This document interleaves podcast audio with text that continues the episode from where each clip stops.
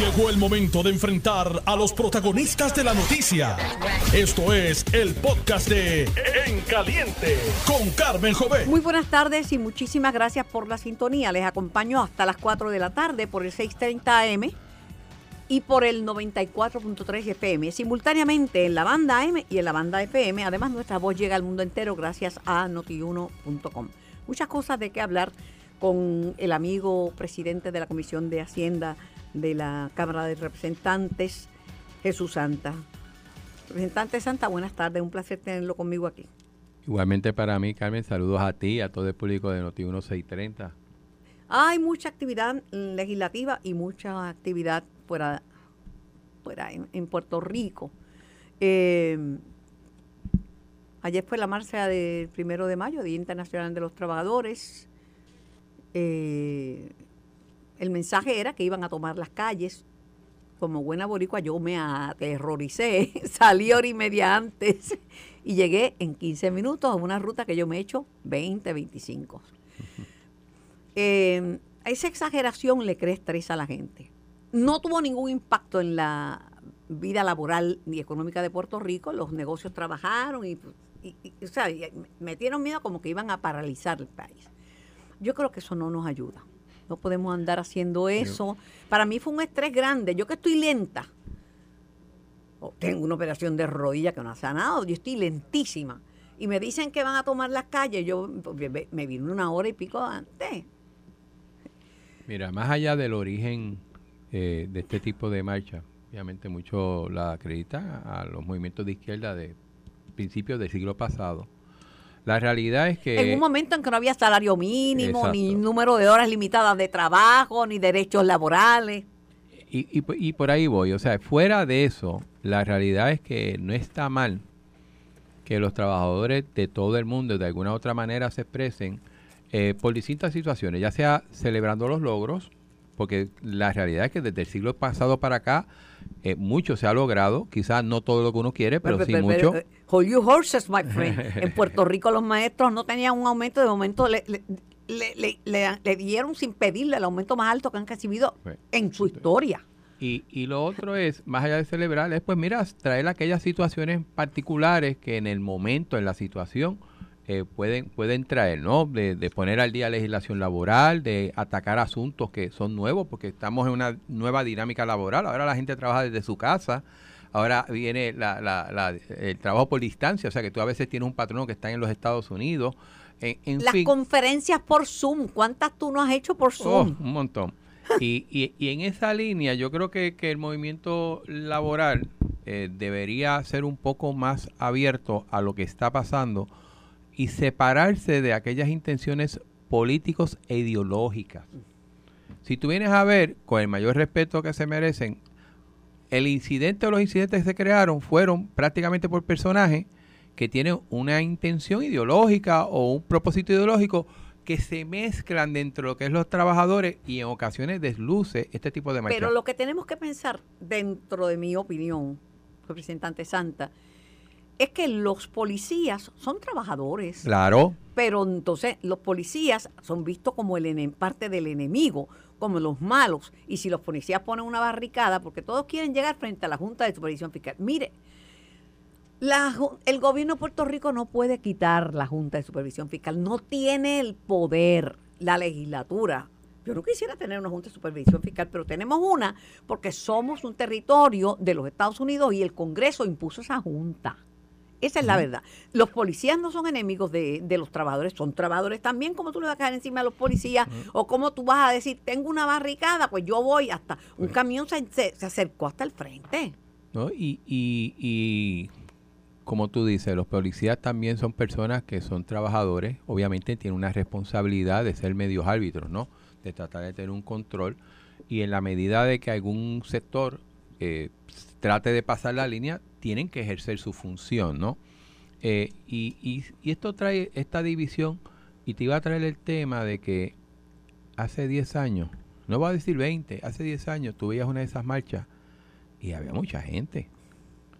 Entonces la pregunta es por qué cada año menos gente participa.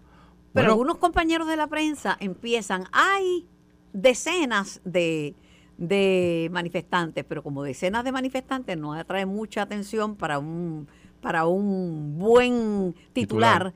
hay de- ahora son centenas de manifestantes, pero La realidad es que ya yo vi las tomas y vuelvo otra vez, yo, yo estoy a favor de que los, los trabajadores, no solamente el primero de mayo, en la medida que tengan marchan en el necesario, mundo entero. por eso, pero que, que se expresen cuando hay situaciones que nos afectan. De hecho, todos en algún momento dado de nuestra vida hemos sido trabajadores. Pero lo de Porque yo nunca he sido, todo- no todo el tiempo de mi trabajo ha sido como patrono. Menos- no, pero lo que pasa es que los de la empresa privada no cuentan.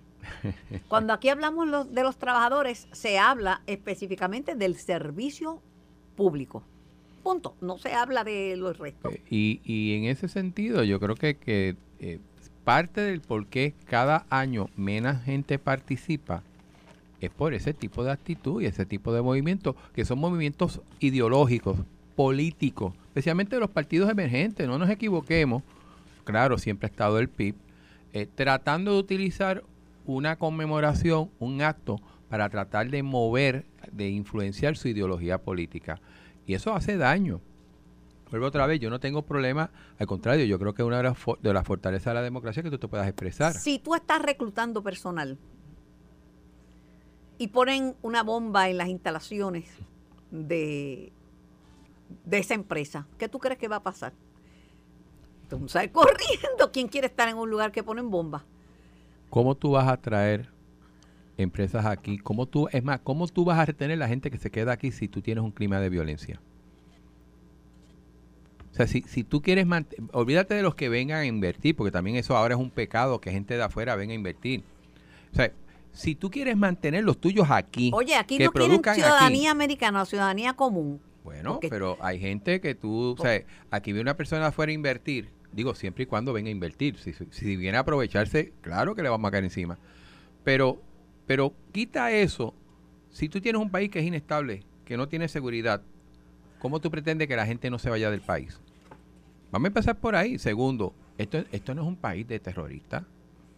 Y, me, y, tengo, y tengo mucha preocupación. Esto no es poca cosa. No. Carmen, porque uno pensaba que yo cuando vi al principio de la noticia pensé, ah, ese fue un tipo que puso cuatro tapes y dos No. tubitos. Era una bomba. Era una bomba.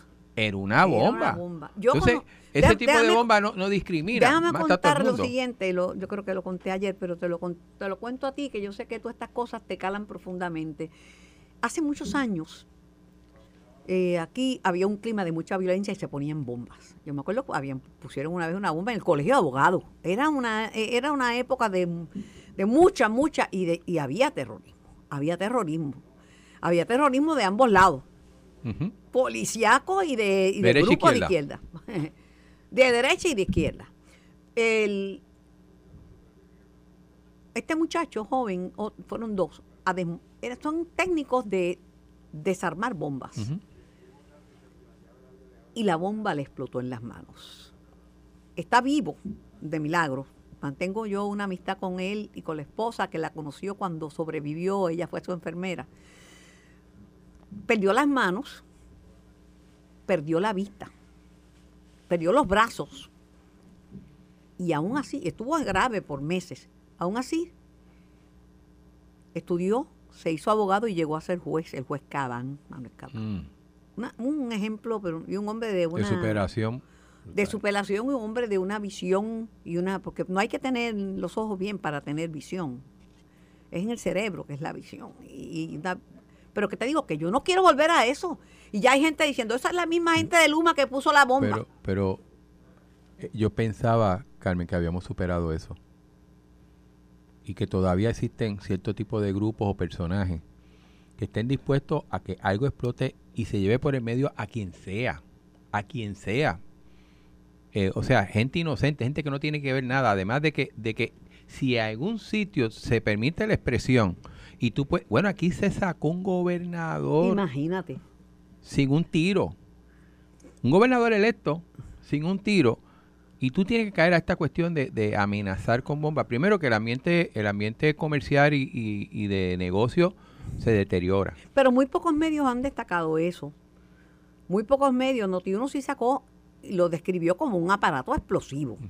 Y describió el, el- el- el- que era simul- similar a las bombas que pusieron en el maratón de Boston, que dejaron a gente sin piernas y sin brazos, desmembrada. Claro. Ese tipo de bomba. Señores, esto no es gracioso. Entonces hay tres personas, tres líderes obreros que fueron arrestados.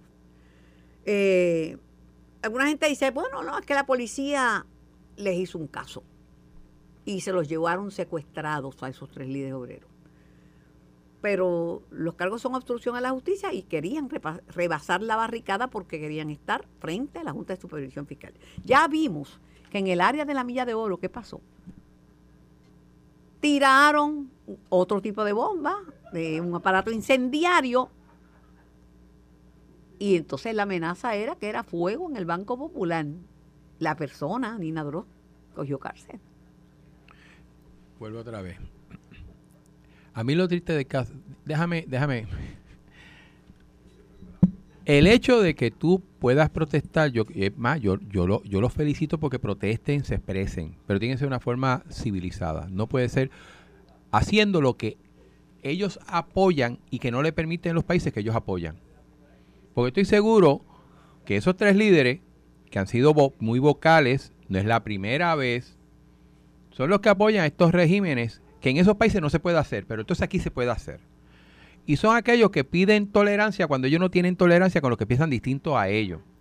Y son aquellos que están pidiendo justicia, pero no siguen ni cumplen con la justicia ni con el orden. Y entonces, e, e, ese mensaje choca mucho y, yo espero que el país se dé cuenta de eso. De hecho, por, eso es que ese tipo de marchas, que antes eran miles, cientos de miles, ahora son cientos de decenas, ahora son menos.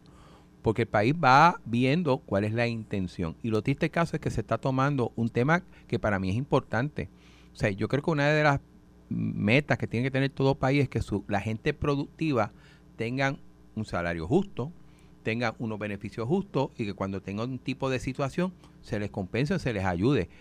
Esa, esa lucha ha sido por más de 100 años y tiene que continuar porque los tiempos van cambiando y las situaciones van cambiando. Bueno, voy a organizar una marcha pasiva que va a ir mucha gente en contra de nuestro sistema contributivo que es confiscatorio. Te garantizo que se vacía Puerto Rico. Ni la de Vieque. Fíjate que la de Vieque, que era contra la María de los Estados Unidos, que era en ese entonces, eso fue para allá, para los 90, ¿no? Eh, la, la lideraron los grupos religiosos. Fue pasiva, fue en paz. Y porque, se, porque se acordaron del apellido, porque la desobediencia civil tiene apellido. Desobediencia civil y resistencia pacífica. Ese es el apellido. Y, si tú me dices, hay, mil formas de tú llevar un mensaje y logró, oye, logró sacar, bueno o malo, con los efectos positivos o negativos de las dos islas, especialmente de Vieques, sacar a la marina más poderosa del mundo Claro, no se hizo, no se hizo tirando bombas molotov, no se hizo brincando. Eso era lo que hacía la Marina, llenar de bombas aquellas, eh, las playas, eso no se podía hacer lo mismo, pero sí hubo y, verdad, no no es un no fue un presidente perfecto, tuvo muchas imperfecciones, pero hay que darle el crédito al presidente Bill Clinton y al gobernador entonces, Pedro Rosselló, que fue consignatario de ese pacto para sacar la Marina de Vieques. Y aquí nos olvidamos de esas cosas, tú sabes. Pero fueron logros, fíjate que... Son logros pacíficos. son algo que nadie imaginaba. Se hicieron las protestas, se hicieron de una forma ordenada, civilizada, en paz. Y se logró. Pero este otro tipo de protesta que yo voy a buscar el protagonismo, a ver que yo, que yo empujo para que me empuje, para que me arresten, y mira lo malo que son no logra nada. Sobre las marchas, ninguna marcha puede sacar a ningún gobernador. Eh, sorprendido de Hernández Colón, que le hicieron la marcha Fortuneta, dice, no, ninguna marcha, que protesten y respeto su derecho a protestar, pero no me pueden sacar de, pues soy un funcionario electo. caso de, Ricardo Rosselló, perdió la confianza en su partido y fue Johnny Méndez y le dijo, te vas o te residencio. Yo no sé si tenía base para residenciarlo, pero lo amenazó con eso. Y fue Jennifer González Colón y fue Tomás Rivera Chasta. Pero Puerto Rico tiene que evolucionar. Hay quien está diciendo que la bomba la puso Luma, pero bueno, eso son, son, yo estoy de acuerdo contigo, yo no quiero, yo viví esa época tan dolorosa y fui, marché y protesté y me llevaron por los brazos, me sacaron de lugar, y está bien, pero no quiero volver a que haya peligro de bombas y cosas. Y Carmen la haya puesto Luma o no, no sé, no debe de ocurrir. y de hecho, cuando tú dices la puso fulano o sutano, por favor, tráeme evidencia, porque es bien fácil tú acusar así sin saber Ahora, nada. nadie, nadie se va a poner una bomba contra sí mismo Tú sabes, y que, pero- que luego que haya muertos tenga que pagar por, por la muerte. Ay, Dios mío, Dios no coja, Dios no coja compensado. Vamos a hablar de, de lo que está pasando en la legislatura. Hay tres issues que están ¿verdad? pendientes. El de Mariana Nogales no va a ser en la legislatura, va a ser una vista, una vista judicial que va a ser televisada, la gente va a tener la oportunidad de verla, este, por petición del programa El Cuarto Poder. Lo fueron al tribunal, lo solicitaron y se lo concedieron que fueran televisados. Hace una, una, vi- una vista de alto perfil. En la Cámara de Representantes se suponía que hoy temprano en la mañana fuera el representante Orlando Aponte a, a explicar lo que pasó. Fue a un Eh, caucus. Ante el caucus. Para, para hacer un poquito de historia, el presidente de la Cámara había solicitado al compañero Orlando Aponte, eh, o, o- o, bueno, la realidad es que el representante pidió explicar, obviamente, su punto Pues, de pero vista. si va a hacer la historia, vamos a hacerla como es. El presidente de la Cámara estaba que si lo, lo picaban no botaba sangre. Estaba pero bien molesto con Aponte porque de los incidentes que se le atribuyen, donde pudo haber terminado un caso criminal, una persona con armas, una persona este eh, que la esposa dice que se violentó contra ella en frente de sus hijos, eso no es ninguna bobería. Pero no se lo dijo a Tatito. Tatito ya. Le, cuando le llamó a pedir explicaciones, ya lo había removido de la presidencia y de cuánta cosa hay.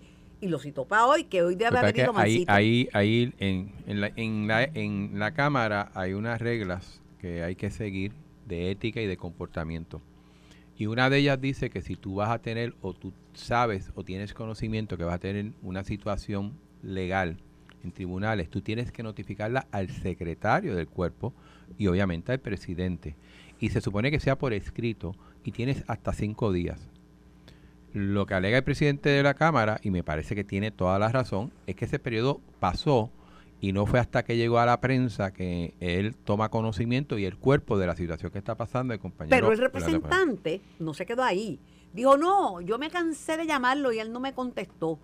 Me cansé de llamar a Tatito. Mira, Orlando, le pudiste haber enviado un email. Estamos en la época de las comunicaciones, porque eso tiene que ser por escrito, o un texto, o un mensaje por WhatsApp, pero no hiciste ninguna de esas cosas. Y cuando te viste acorralado, porque no pensaste que iba esto de llegar al tribunal, pues entonces, pues, el malo es que Tatito no cogía el teléfono. Oye, tú me hubieras llamado a mí, yo llamaba a Josué Brena y te lo conseguía. Y esa, esa situación particular, que entre otras que hay, tiene que determinar la, la Comisión de Ética. Sucedido eso, obviamente el señor presidente, que es su obligación, y lo ha hecho con otros casos, somete una querella a la Comisión de Ética para que investigue esa situación en todos sus ámbitos, ¿no? La dinámica del comportamiento del señor legislador en ese incidente y obviamente lo que tiene que cumplir o no dentro de lo que es el reglamento de la Cámara. Eh, el día de hoy, él, él había pedido entonces explicar al caucus cuál era pues su, su, su situación, ¿no? Su eh, punto de vista dentro del incidente. Se iba a dar el martes pasado, pero ocurrió la del deceso del compañero Aníbal Díaz, por eso es que no se da la semana pasada y se da este martes. Lo que se hizo fue, se le permitió al compañero a explicar cómo fue el evento según su percepción y ya. O sea, prácticamente él lo que quería que nosotros supiéramos, bajo su visión, qué había pasado. Pero él dice que eso no pasó, que él no se violentó y que no, no hizo nada, ¿verdad? Eh, yo prefiero, como, como eventualmente esto está en la, en la comisión de ética, y son ellos los que tienen que determinar, y si hubiese una falta, pasa al cuerpo para validarla o no.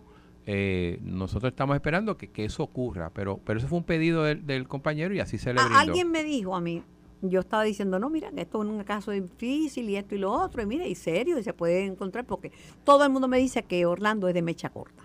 De la misma manera que le dijo que tenía un punto de droga en su casa a Rodríguez Aguiló, y después ni siquiera le pidió disculpas, que fue lo que él le dijo, mira, dame una disculpa y lo dejamos ahí, ni siquiera eso. Eh, eh, el tipo es de mecha corta. Eh, pero en los casos de violencia doméstica, muchas veces la presión sobre la víctima es tan grande. Mira, es el padre de tus hijos, mira, tiene una carrera brillante porque es legislador o es abogado o es un médico, quítale los cargos. Y, y pues, si le quitan los cargos, entonces ahí muere. Pero... Bueno, lo que pasa es que aquí hay dos, dos vías. Obviamente está la vía judicial, que es la que tiene que ver con la, eh, la ley de protección que sometió la que es todavía su esposa, está en un proceso de separación y que supuestamente retiró. Y está la vía de la investigación a través de la Comisión de Ética. Claro, la Comisión de Ética, la responsabilidad de él es informar a la Comisión qué está pasando en ese proceso judicial y ellos, basado en el reglamento y sobre todo el comportamiento que tiene que llevar un legislador, tomarán, eh, evaluarán la querella. Es un poco lo mismo de, de Mariana. Los cargos de Mariana Nogales que, le, que le imputa el PEI no son los mismos que lo que vieron en la comisión. No, no, no, no. Porque, eh, y, eso, y eso es importante porque eh, Victoria eh, no dice la verdad cuando dice que es el mismo caso. El caso que yo todavía no sé cuáles son los cargos que se le va a imputar en detalle. Se ha oído mucho comentario que tiene que ver con evasión contributiva, pero... Y que involucran a su señora madre y, a la corporación. pero nadie sabe de, que, a qué nivel es, ni qué cantidad y, y a qué se refieren es una cosa, que es la parte de tribunales. El primer caso que se vio con Mariano Gale era referente a su responsabilidad de someter en un informe financiero que tenemos que someter todos los legisladores todos los años una información financiera que, ella no sometió. Y ahí tampoco. Y, ahí, y, ahí. Y ahí tampoco Jesús.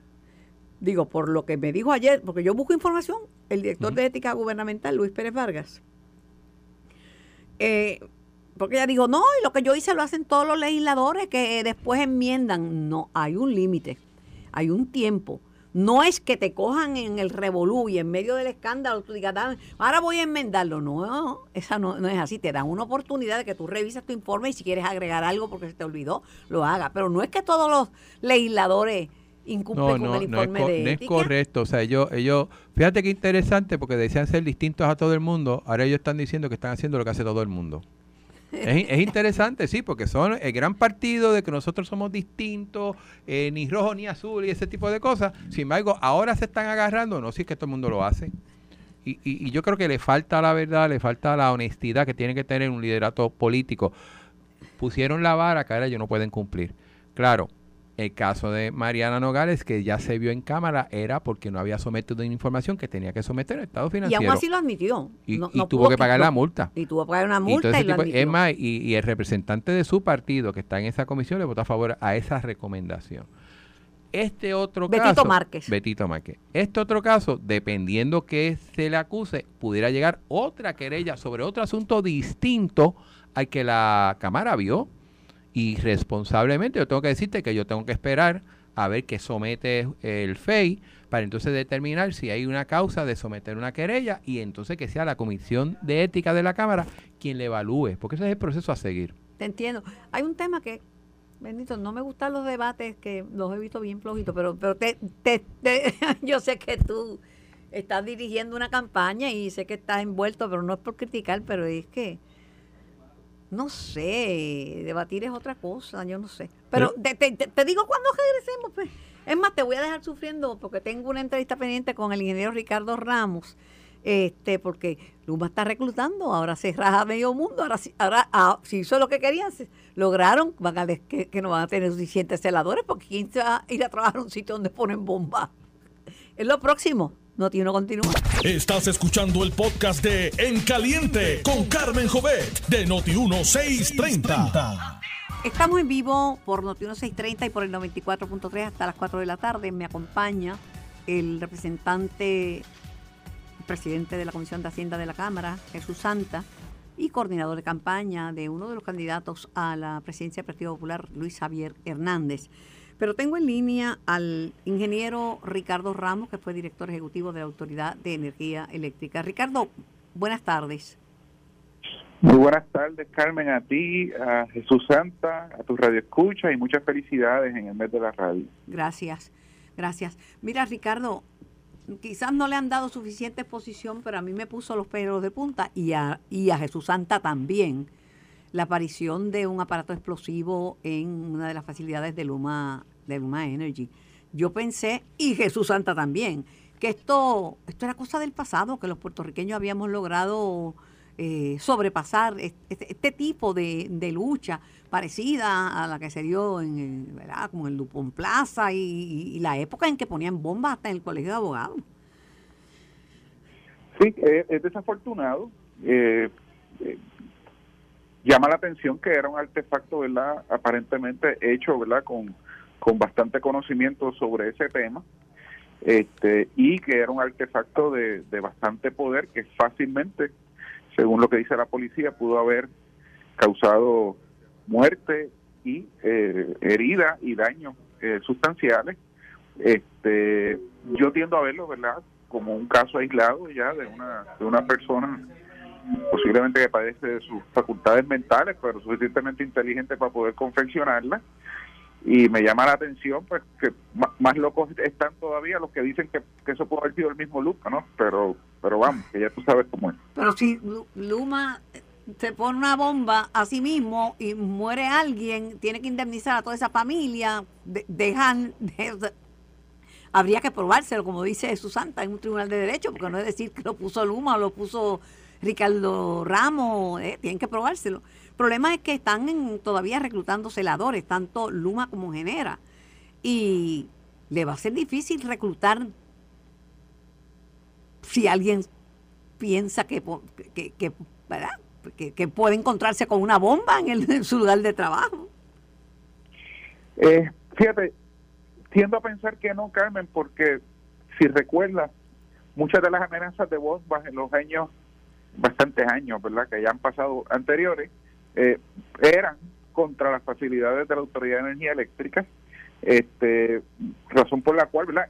pienso que el tipo de empleados, sobre todo los celadores, que pues, desafortunadamente realmente exponen su vida todos los días en su trabajo, este, van a ver esto como un como como un caso aislado y, y, nada, pero, este, pero, pero están acostumbrados ya. Pero según la información de Notiuno, no era un cóctel molotov que puede ser peligroso. Era una bomba comparable a las que se utilizaron en el, las que se pusieron en el maratón de Boston, que, hubo muertos y desmembrados por montones. De hecho, tuvieron que traer a la división de explosivos de la, de la policía de Puerto Rico para desactivar la bomba. Correcto, no, no, ciertamente fue un, artefacto este, eh, de mucho poder, ¿verdad? Y de mucha tecnología eh, y que demuestra conocimiento sobre el caso, pero entiendo yo, ¿verdad? Que a menos que sea una cosa que Dios no lo quiera, ¿verdad? Se vuelva a repetir, no creo que ninguna persona, o sea, vamos, yo, si yo estuviera en una entrevista para coger un trabajo en Luma, por lo menos yo personalmente no, no, no le estaría prestando atención a ese evento como algo que va a decidir o influir sobre mi decisión para tomar, eh, bueno, como te digo, si, si, fuera yo, que fuera a buscar trabajo y ponen bombercito donde yo estoy solicitando un trabajo, o un hijo mío le, le diría, piénsalo dos veces, no me gustaría porque no quiero que esté en un ambiente potencialmente explosivo, literalmente explosivo. Más temor le tendría yo, más temor le tendría yo, ¿verdad? Que a, las amenazas de, de otros compañeros de trabajo, amenazas de, de la unión a la cual yo pertenecí en algún momento. Este, ah, pero eso también. Esas cosas son más factuales, ¿verdad? Y, y, a eso sí, pues yo le tendría algo de temor, pero, pero nada, tampoco cambiaría mi decisión. Yo le tengo miedo a todas esas cosas porque, mira, algunas cosas empiezan como para asustar y terminan en desgracias. Pasó en el Dupont Plaza. Eh, no había intención de la unión de tronquistas de matar ni de quemar 100 personas o más de 100 personas. No, no, no. Pero, pero tú pones unos externos y el fuego tiene vida propia. Correcto. Carmen, déjame aprovechar que, que, estoy en, línea para exhortarle a las personas, ¿verdad? Que durante las horas pico de esta noche traten de consumir lo menos posible. La autoridad está enfrentando una situación de averías en las plantas generatrices que mezclado con el alto calor que estamos enfrentando, que está bastante fuerte, este pues nada, estamos, entiendo que están ellos, ¿verdad? Eh, pasando más o menos el Niágara en bicicleta, no he visto si han podido entrar algunas de las unidades eh, que estaban reparando um, ya en línea, pero nada, una exhortación al público, ¿verdad? Y, y, fíjate, para los que, déjame decir otra exhortación, para los que no creen en el cambio climático, en menos de un mes hemos pasado de temperaturas que fluctuaban que empezaban en los 50 grados, porque hace un mes varios pueblos estaban en 50 grados y los más calientes tenían temperaturas de 60 y pico y 70 grados. Ayer llegó a 111. Eso, eso es, yo, yo no tengo en mi memoria un recuerdo que para principios de mayo la temperatura hubiera llegado tan alto este y, y no solamente una vez sino que ya va, van, dos o tres veces en, en, esta semana este lo cual oye yo creo que ya lo del cambio climático es obvio oye pero 60 grados 60 grados de diferencia en un mes 60 grados porque en, en llegó a 50 y 51 y ahora de momento se trepa la temperatura en muchos pueblos de la isla por encima del factor que de cómo se siente el calor por encima de los 100 llegando a 111, e, eso da miedo, ¿sabes? Da miedo. Es impresionante. Bueno, ¿tú, entonces tú crees que esto no va a afectar el proceso de, reclutamiento de personal que todavía tiene Luma y que tiene Genera? Que por cierto vi que contrataron a Frankie Bracero, que es una persona que se hizo muy, famosa en, la, en las redes porque ponía esto mismo que tú estás haciendo, poner a la gente al día de lo que está pasando en la autoridad, lo hacía, lo hacía Frankie desde, desde sus redes. Sí, mira, eh, eh, Jorge Barracero es una persona... Eh, Ay, sí, Frankie, Frankie es el de la radio, perdón. Felicidades, Frankie, con motivo del mes de la radio. Este es Jorge. Sí, no, pero Jorge, mira, Jorge es una, es una, una persona íntegra, este, un trabajador de los mejores que tiene la autoridad. Le apasiona el trabajo que hace, le apasiona servir al pueblo de Puerto Rico, que no hay que ser funcionario público para servirle al pueblo de Puerto Rico. O sea, su la decisión que él ha tomado de moverse a Genera es por esa misma pasión que, que, él tiene del trabajo que hace y de, y de seguir sirviendo a Puerto Rico desde esa empresa privada. Así que yo lo felicito por la decisión y le deseo lo mejor del mundo. ¿Pero tú crees que van a seguir reclutando y van a poder reclutar más gente? Sí, sí, yo entiendo que sí. O sea, la verdad del caso, Carmen, es que hay una escasez general. O sea, la autoridad, ya desde el, desde, desde el 2017 y antes, pero cuando yo entré a la autoridad, ya la autoridad había perdido una cantidad de personal eh, significativa este, y sobre todo los de más difícil reclutamiento. Pero además de eso es que la autoridad tampoco, ya llevaba muchos años sin renovar eh, sus recursos humanos, o sea que eh, la autoridad se vio en una situación que estaba en quiebra, que su fuerza laboral era de mayor edad, o sea, de mucha edad, y que había un, los próximos que le seguían eran 20 años más jóvenes, o sea, con, con mucha menos experiencia. Eso con los cortes que se hicieron de beneficios, con los, las situaciones que la propia quiebra creó, hizo un, eh, creó un éxodo de, empleados, sobre todo los de más difícil reclutamiento, porque como yo siempre he, dicho, con, 200, con un 150 dólares compraba un pasaje para Florida o para, o para Texas y trabajaban allá el doble de salario, tú sabes, y regresaban los weekends y volvían y se iban. Este, así que, que e, eso es una realidad. El, el, reclutamiento está difícil, pero este, entiendo que todavía, ¿verdad? Quedan, los que quedan por ahí sí se van a, van, van a hacer la transición porque es que a nosotros los que trabajamos en energía y en sistema de transmisión y distribución y con la electricidad realmente nos apasiona esto. Si nos deja, estamos hablando todo, todo el día del mismo tema. O sea, que, que yo entiendo que quizás algunos, de hecho, de los que de Luma que se fueron al gobierno, ya la gran mayoría o han regresado, o se han ido con Luma o se han unido a empresas privadas, ¿no? De, contratistas eléctricos, etcétera, y están haciendo ya labores en la red eléctrica. Mira, entre de los tres líderes que arrestaron ayer en la manifestación del primero de mayo, uno de ellos es el nuevo presidente de la UTIER. Pues, ¿qué te puedo decir, Carmen? Este, nada, no te puedo decir nada al respecto. O sea, eh, no lo conozco, no, no, no sé quién es, no, no tengo una imagen visual tampoco de, de él, pero me parece que es una mala manera de, de, comenzar, ¿verdad? Este, ese liderato, esa presidencia, derecho tiene a protestar, pero si violó los acuerdos hechos, pues, pues también la policía tiene derecho a arrestarlo. Gracias por tu participación, Ricardo. Que tengas linda tarde y gracias por ponernos al día. Economizaremos energía. Yo tengo un sistema de energía solar, pero también es para ahorrar, no para derrochar. Por ejemplo, yo no estoy en casa, yo lo dejo todo apagado. Todo apagado. Y eso que está picando el sol y están esas placas cargadas, pero yo no quiero derrochar. Para nada. Gracias a un millón. Cómo no, a la orden siempre. Saludos. Te dije, eh, Jesús, quería hablar de los debates. No tengo ánimo de criticar los candidatos. Ya, ya no se cultiva mucho el arte de la oratoria. Hace tiempo que no tenemos así oradores espectaculares.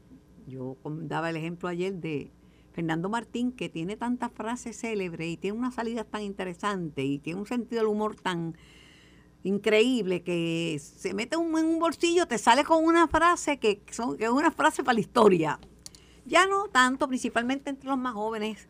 Antes, pues nosotros teníamos los programas de oradores, los, el grupo de oradores de las escuelas, ¿verdad? Y muchos salimos de esos, pero he encontrado los debates aburridos porque no hay profundidad. Eso es cierto. Me está dando la razón. No, eso es cierto. La realidad es que los debates en Puerto Rico, y no solamente de este, de este evento, ¿no? Yo creo que desde hace mucho tiempo, eh, no permiten. Yo creo que hasta cierto punto, si bien es cierto que a veces el candidato puede esquivar una pregunta, pues también es una realidad, el formato no permite en ocasiones tú en 30 segundos o en un minuto tratar de elaborar una idea y profundizarla, porque el tiempo no te da. Y entonces el candidato, porque he estado recientemente envuelto en esto, lo que busca es tratar de llevar un mensaje de un minuto. Y llevar el mensaje de un minuto muchas veces evita que tú profundices en un tema. Yo creo que, que si queremos realmente conocer mejor al candidato y que éste exprese sus ideas, tú tienes que darle uno o más tiempo. O inclusive aquí, aquí se le llama debate a algo que no lo es. Porque debate es tú debatir con otro. Y, digo con una, una regla, pero pero aquí prácticamente... es muy, difícil entre tres o entre cuatro. Está bien, pero pues, entonces pues, no, hagas un debate porque pues quizás entre tres se pueda, pero la realidad es que lo que hace el candidato es contestar preguntas de un periodista, no debate. Quizás debata con el periodista, si es que no está de acuerdo el periodista con la contestación. Eh, y, yo creo que sí, que es, viendo eso y que cada vez es más aburrido los debates, yo creo que las mismas emisoras tanto de radio como televisión, tienen que visualizar esto porque se va a quedar sin público. Y tienen que hacer esto un poco más efectivo. Eh, y más dinámico. Y más dinámico. Y no, no por menos tiempo se hace más dinámico, porque a veces empiezan y no han terminado ya. Oye, y posiblemente, Carmen, tú quieras coger 10 temas, pero el tiempo da para cuatro, pues coge cuatro y después hace un segundo debate con otros temas. En Estados Unidos, todavía recuerdo cuando eran como 13 o 14 candidatos republicanos que estaban esa fila. No, y, de los demócratas fueron un montón. eso cogía todo un teatro de, la parte izquierda a la derecha. Eh, pero ante eso, entonces te limitaban a uno, dos o tres temas y se acabó porque no tienes más tiempo, ¿no? Y aún así eh, era complicado. Yo creo que la queja es correcta, pero yo creo que yo no le tiraría toda la culpa a los candidatos. Yo creo que también tiene que... Pero y no se ponen de acuerdo. De los debates que yo he tenido el privilegio de moderar en una carrera de, unos cuantos añitos, ¿verdad? Que llevo esto.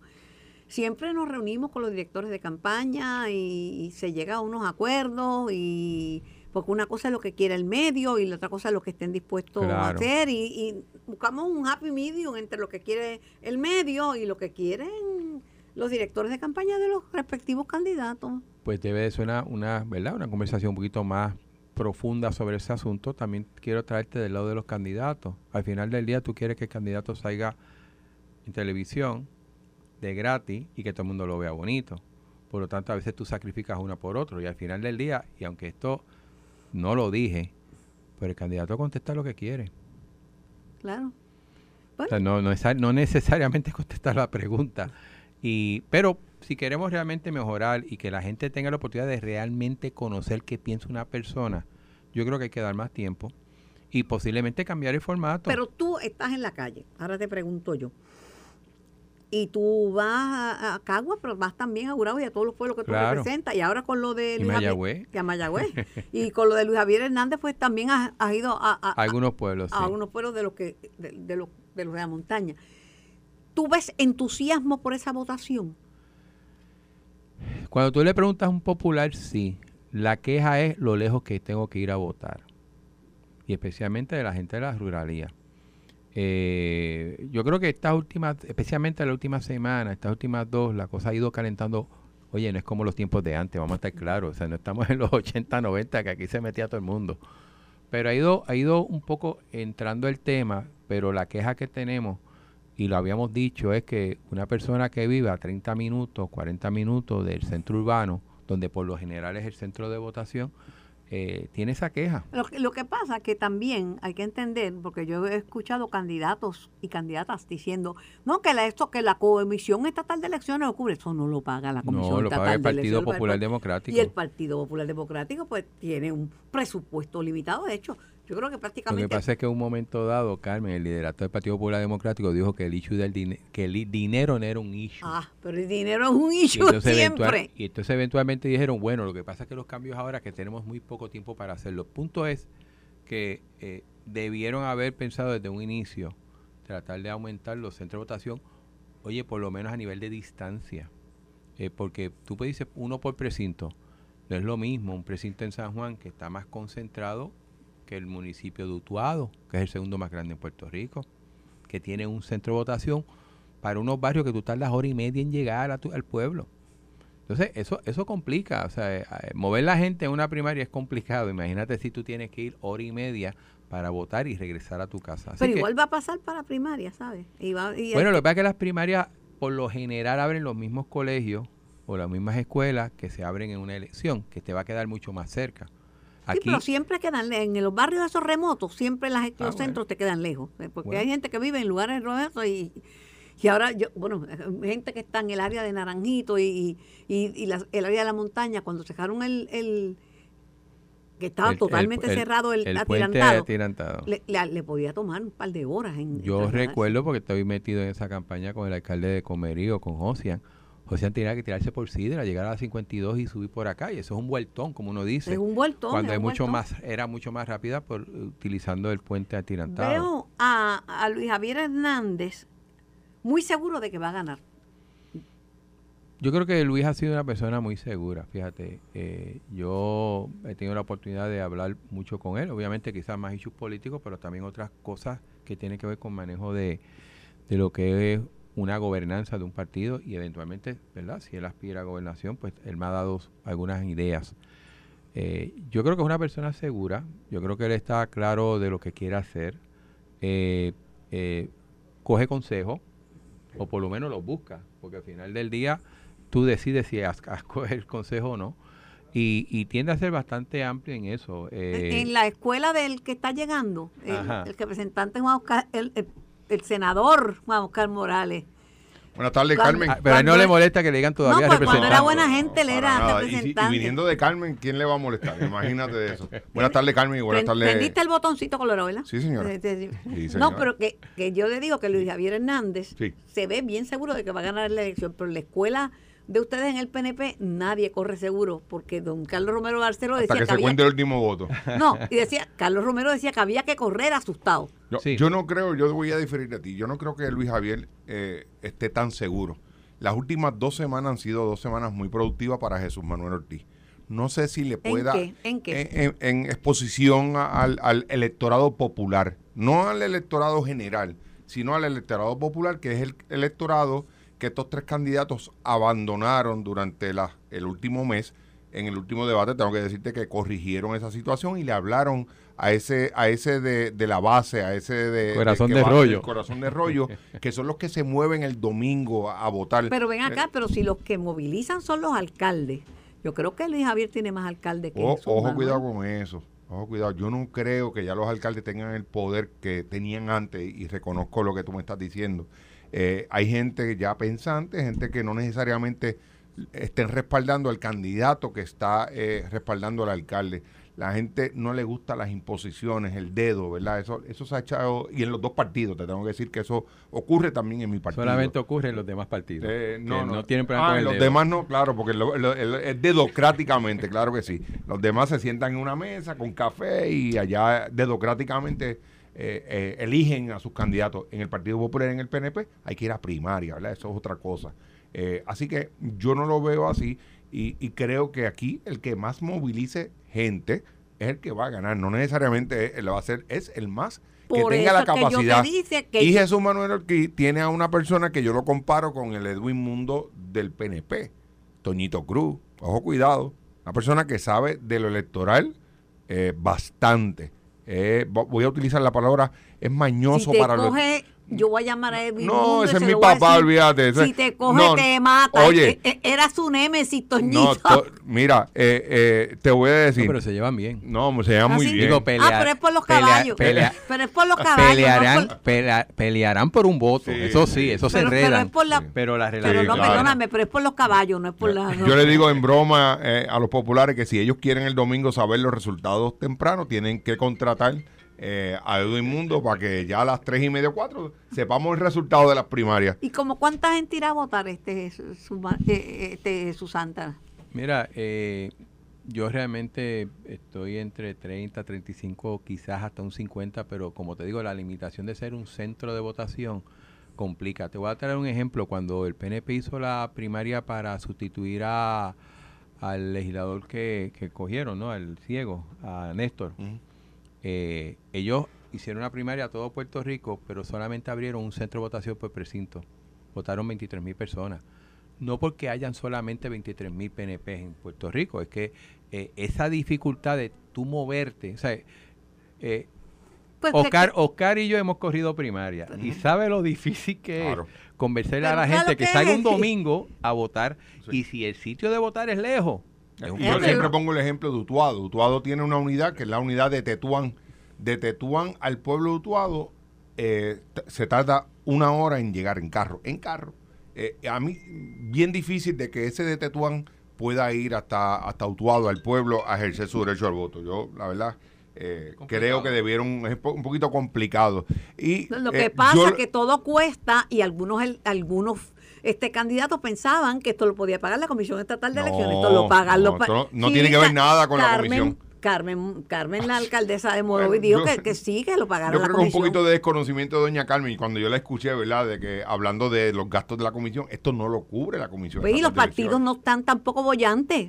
Digo, están los candidatos. En el PNP Los está candidatos, bollante sí, los- el, el candidato, pero Claro. Eso es cierto, si tú miras las finanzas de los partidos, dan, dan pena dan todo. pena. Sí, sí. dan Pero pena bueno, hasta- imagínate, yo creo que hasta el informe de abril o de marzo era el PIB el más chavo que tenía como partido. Exactamente, Que eso es, exactamente. imagínate si están mal. Pero, pero tienes razón, es una primaria de partido que la cuestean los partidos.